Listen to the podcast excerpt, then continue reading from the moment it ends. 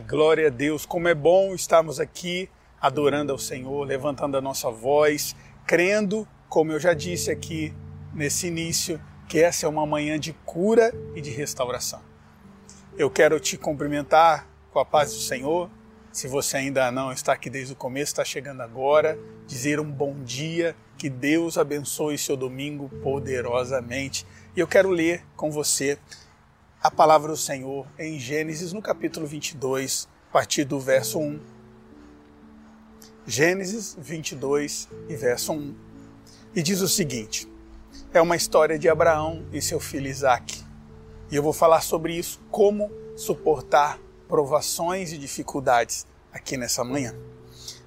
Diz assim o verso 1: Algum tempo depois, Deus pôs Abraão à prova. Abraão, Deus o chamou. Sim, respondeu Abraão, aqui estou. E Deus disse: Toma o seu filho, o seu único filho, Isaque, a quem você tanto ama, e vá à terra de Moriá. Lá, em um dos montes que eu lhe mostrarei, ofereça-o como holocausto. Na manhã seguinte, Abraão se levantou bem cedo, preparou o seu jumento, levou consigo dois dos seus servos e seu filho Isaque, cortou a lenha para o fogo do holocausto e partiu para o lugar de longe. Verso 5: Fiquem aqui no jumento, disse aos servos. O rapaz e eu iremos mais adiante. Vamos adorar e depois voltamos. Verso 6: Abraão pôs a lenha para o holocausto nos ombros de Isaac e ele próprio levou o fogo e a faca, enquanto os dois caminhavam juntos. Isaac se virou para Abraão e disse: Pai. Ele disse: Sim, meu filho. Temos fogo e lenha, disse Isaac. Mas onde está o cordeiro para o holocausto? E olha que resposta maravilhosa de um homem sábio, maduro e que tinha relacionamento com Deus. Deus providenciará o cordeiro para o holocausto, meu filho, respondeu Abraão. E eles continuaram a caminhar. Vamos orar mais uma vez, Pai. Obrigado. Obrigado pela tua palavra. Te pedimos agora que o Senhor fale conosco nesses minutos que teremos poderosamente. Senhor, me usa que eu possa diminuir e a tua graça e a presença do teu Santo Espírito possa abundar. Que eu vinha dar o meu melhor aqui, mas o meu melhor não é nada sem a presença do teu Santo Espírito. Por isso, me usa e Espírito Santo visita cada pessoa nessa manhã, abre corações, mentes, para que possa entender a tua palavra, compreender e colocar em prática. Nesses minutos que nós temos aqui, nessa manhã, eu quero falar sobre suportando dificuldades e provações. Se alguém que pode falar sobre isso, esse homem se chama Abraão. Abraão estava acostumado a vencer muitos desafios. Ele é considerado o pai da fé. E não é por nada, porque ele era bonitinho, mais fofo ou inteligente, ou porque falava melhor que todos os patriarcas da igreja. Não, é porque ele realmente provou a sua fé. Uma das coisas importantes, e as pessoas nos conhecem assim, é através das nossas atitudes. Palavras elas ficam ao léu, palavras elas somem, mas a sua atitude transforma um ser humano. A palavra diz nos evangelhos que a árvore ela é conhecida através dos frutos. Então, você quer ser conhecido como um homem, uma mulher de fé, um homem, uma mulher de caráter, um jovem, um adolescente de caráter. Então não é as suas falácias, não é aquela conversinha que você fala que vai mostrar quem você é, mas são as suas atitudes. Essa semana ouvi um rapaz que é, ele se converteu e falando o testemunho deles, que há três anos atrás um policial parou o carro dele, ele tinha mais de 22 mil reais de multa, se eu não me engano, acho que era até mais do que isso. E aí o policial parou ele de novo e perguntou: Você se lembra de mim? Ele falou: Claro que eu me lembro. O senhor me parou tal dia, levou meu carro, estava assim, eu estava sem carta. Ele falou: E agora? Como é que tá agora? Vou levar de novo, meninão, seu carro? Ele falou: Não, que agora não, eu me converti. Agora eu sou lavado e remido pelo sangue de Jesus. E ele tira a carteira de motorista e ele mostra os documentos. E aquele homem, ele não fica impactado com a falácia dele, porque o homem esperava o quê? Se ele vai com maldade, ele esperava ele levar o carro. Mas quando ele viu a vida daquele garoto transformado pelo, pelo Jesus que nós conhecemos, isso é transformador. Isso mostra uma pessoa que durante muitos desafios e dificuldades, elas per permaneceu no Senhor e se transformou. É isso que Abraão mostrou Por isso que ele era o pai da fé. Abraão, lá no início de Gênesis, nós vemos então que ele é chamado por Deus. Deus um dia o chama e diz: Filho, pega a sua esposa e eu vou te levar para um lugar que eu não vou te falar ainda, é desconhecido. E ele segue esse caminho. Diz a ele que ele prepararia então um lugar e ele seria o pai de muitas nações. Mas alguém que não tinha filho, já era velho, tinha seus 70 anos, sua esposa era velha, ela era estéreo. Olha a situação que Abraão estava. Ele sai então, começa a vagar por lugares onde ele não conhecia, com pessoas que ele não conhecia, ele não tinha aliado, não tinha parentes, mas ele via o cuidado de Deus. Havia uma necessidade, havia uma oração. Sabe o que pode mudar a sua vida, a sua história? Uma oração. Quer diminuir lágrimas depois de uma decisão? Ore. Você quer é, ter o seu casamento cada vez mais abençoado? Quando você for ter uma discussão, não discuta a hora. Você quer ter uma empresa cada vez mais próspera? Antes de você montar a sua estratégia, antes de você sair para vender, antes de você aumentar o seu negócio, ore. Uma oração, uma oração, ela pode tirar transtornos e vai abrir portas grandiosas para você. Então aprenda a orar. Abraão ele tinha esse relacionamento íntimo, mesmo com todos esses desafios e essas promessas. Ele espera 25 anos por um filho. E como eu e você tem falhas. Ele ouve a esposa dele, tem um caso com uma outra mulher, tem um filho bastardo, tem uma dor de cabeça, um ser humano falho, mas ele reconhece as suas falhas, reconhece as suas dificuldades, mas firma em obedecer ao Senhor. Olha que coisa linda. A palavra diz depois, e nós lemos aqui a partir do verso 1, que Deus então chama Abraão para uma prova. Uma prova que depois ele vai entender que é de obediência. Porque é isso que Cristo espera de mim de você, pelos mandamentos e pela palavra obediência. Vamos cumprir quando nós cumprimos, quando nós amamos, e é para isso que a Casa Viva existe. A Casa Viva, ela existe para cumprir a palavra. É por isso que nossa visão é nos conectar a Deus, é o primeiro mandamento. Ama ao Senhor teu Deus de todo o teu coração. É isso, nós queremos obedecer a palavra. Nós queremos amar ao Deus independente de circunstâncias, dificuldades. Ame a Deus, não importa a dificuldade, não importa o tamanho da tribulação, não importa a renúncia. Ame a Deus e ele diz depois ao próximo como a você mesmo. E essa é a nossa visão. Nós nos conectamos. É por isso que nesse momento de tribulação e de dificuldade nós amamos, nós cuidamos um do outro, porque nós queremos é obedecer a palavra. Não é um mandamento apenas, não é uma lei que você não cumprir, Deus vai estar com chico. Não. Nós não cremos um Deus assim, eu creio um Deus de graça, que abre porta, mas quando nós honramos, como eu falei aqui, mostrando o fruto da nossa salvação, mostrando o fruto da graça dele em nós, a transformação e a obediência é uma delas, cumprir a palavra é uma delas, dar um bom testemunho é uma delas. Então a palavra diz que Abraão, ele é convidado pelo Senhor para ir fazer um sacrifício e era o seu filho que deveria ser. Eu me imagino no lugar de Abraão e jamais o julgaria se depois de esperar 25 anos para ser pai, tantas provações e ainda ter uma promessa que através daquele filho que haveria uma nação que seria o seu herdeiro. Eu não culparia ele se ele dissesse não para o Senhor. Eu acho que você, menos ainda, você, o que, que você faria num momento desse? Eu acho que ninguém de nós íamos julgar ele se ele falasse, Deus, não, não pode ser. Acabei Acabei de ter o meu menino depois de tanto tempo. Ele tem mais tempo de espera do que de vida. Mas ele não faz isso. Diz a palavra que ele pega esse menino. Ele não é teimoso. Ele não diz ah, não, ele não fica defensivo, amargo, porque às vezes é assim. Deus fala para alguém, cara, esse namorado aí não é para você, o cara não é cristão, essa namorada não é para você, esse trabalho, essa sociedade não é assim. Cara, não é isso que o Deus quer. Não é, não é isso que Deus quer que você faça. Você já fica bicudinho. Ai, se Deus não fazer isso, eu não vou mais na igreja. Ai, o pastor chamou minha atenção, não vou mais na igreja. Meu líder falou para mim que esse não é esse tipo de pessoa que eu devo ser, que eu devo honrar a Deus mais, que eu tenho que orar. Você já fica de bicudinho, teimosinho, teimosinha, brabinha. Ele não, ele não ficou irritado, ele não ficou temeroso, não ficou na defensiva, pelo contrário ele cria que Deus iria intervir. E como eu sei disso? Nós começamos a ler a passagem, nós vemos então que Deus o chama. ele na mesma hora diz: O que, que eu posso fazer? Eu estou aqui. Ele diz: Ó, oh, você vai ter que ir lá no Monte Moriá, você vai levar um sacrifício e vai ser o seu filho. Diz a palavra que no outro dia, pela manhã, bem cedinho, ele se levanta, pega dois servos, ele leva as lenhas da sua casa. Imagina o peso, podia ter pego lá, foi três dias de viagem, mas não. Ele faz como Deus havia falado e ele leva para lá. E quando ele chega lá, o seu filho, sem entender muito, ele diz: Pai, nós temos tudo aqui.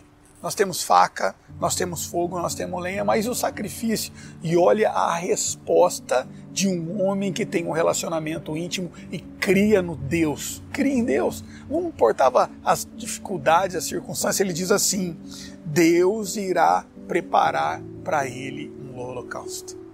Ele não temeu, porque ele sabia em quem ele tinha crido. Eu faço um paralelo com Sadraque, Mesaque e Abidinego, lá em Daniel capítulo 3 e verso 16. Aqueles garotos que eram temente ao Senhor, que não se contaminaram com comida, com bebida, com nada. Pelo contrário, eles buscavam o Senhor e Deus honrava. Então o rei pede para que todos se ajoelhem e eles dizem: Não, eu não vou fazer isso.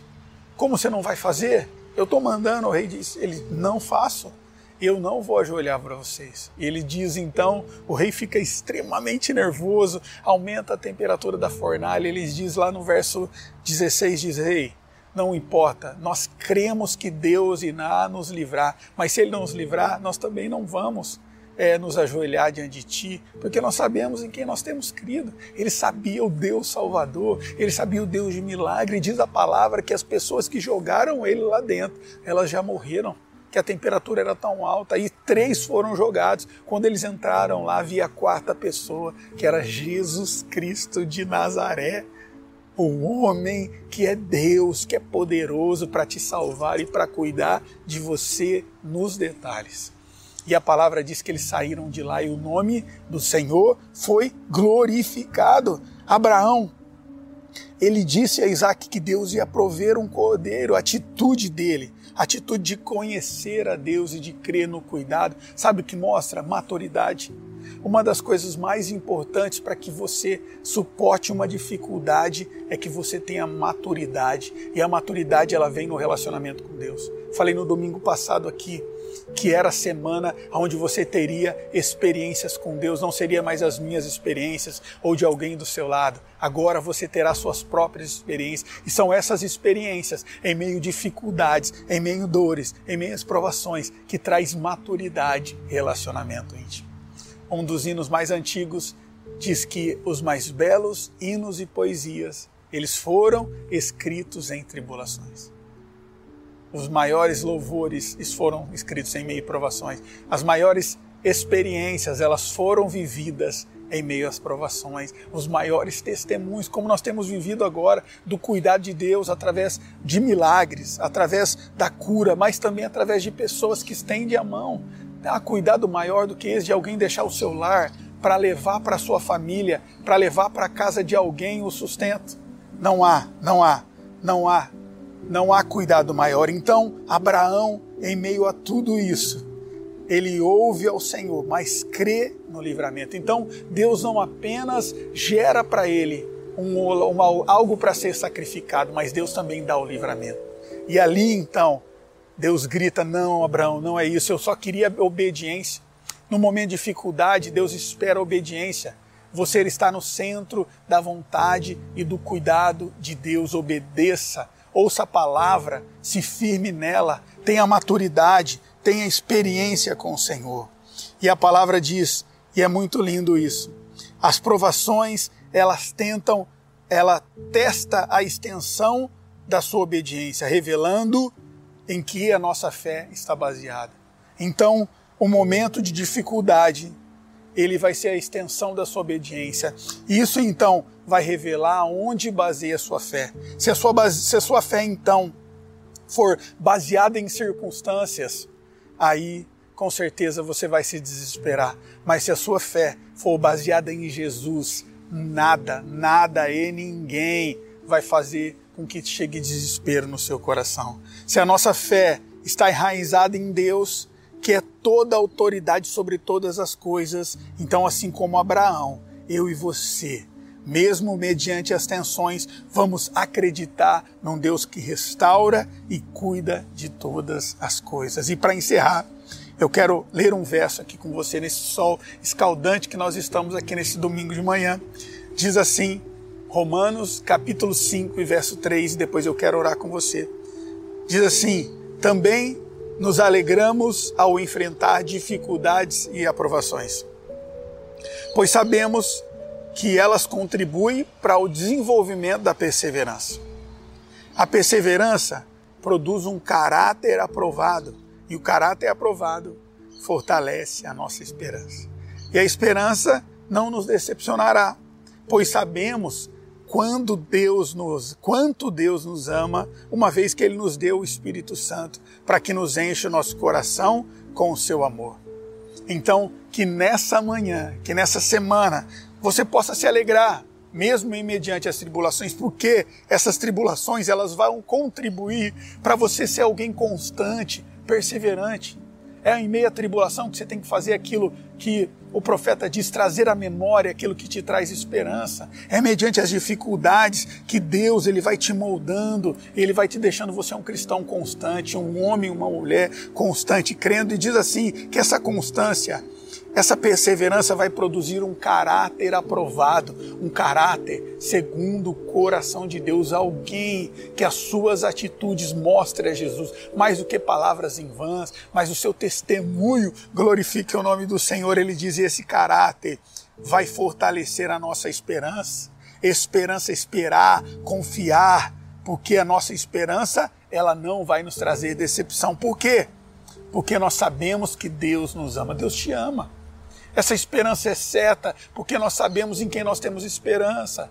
Esperamos em um Deus que nos ama, Deus ele te ama, ele cuida da sua família. Ele não olha para você falando: "Não, meu filho vai ter que sofrer". Não, ele olha: "Não, eu vou dar livramento, eu vou dar cuidado, eu vou trazer bálsamo". Você pode dizer glória a Deus por isso? Deus está aqui para te trazer bálsamo nessa manhã. E sabe como ele te ama tanto que ele diz que você jamais estaria sozinho, que ele iria, Jesus iria porque é necessário. Ele indo, ele morreu e ressuscitou para que houvesse salvação, perdão dos seus pecados, essa graça infinita, mas ele deixaria conosco o Espírito Santo, o Espírito Santo para encher o nosso coração de amor.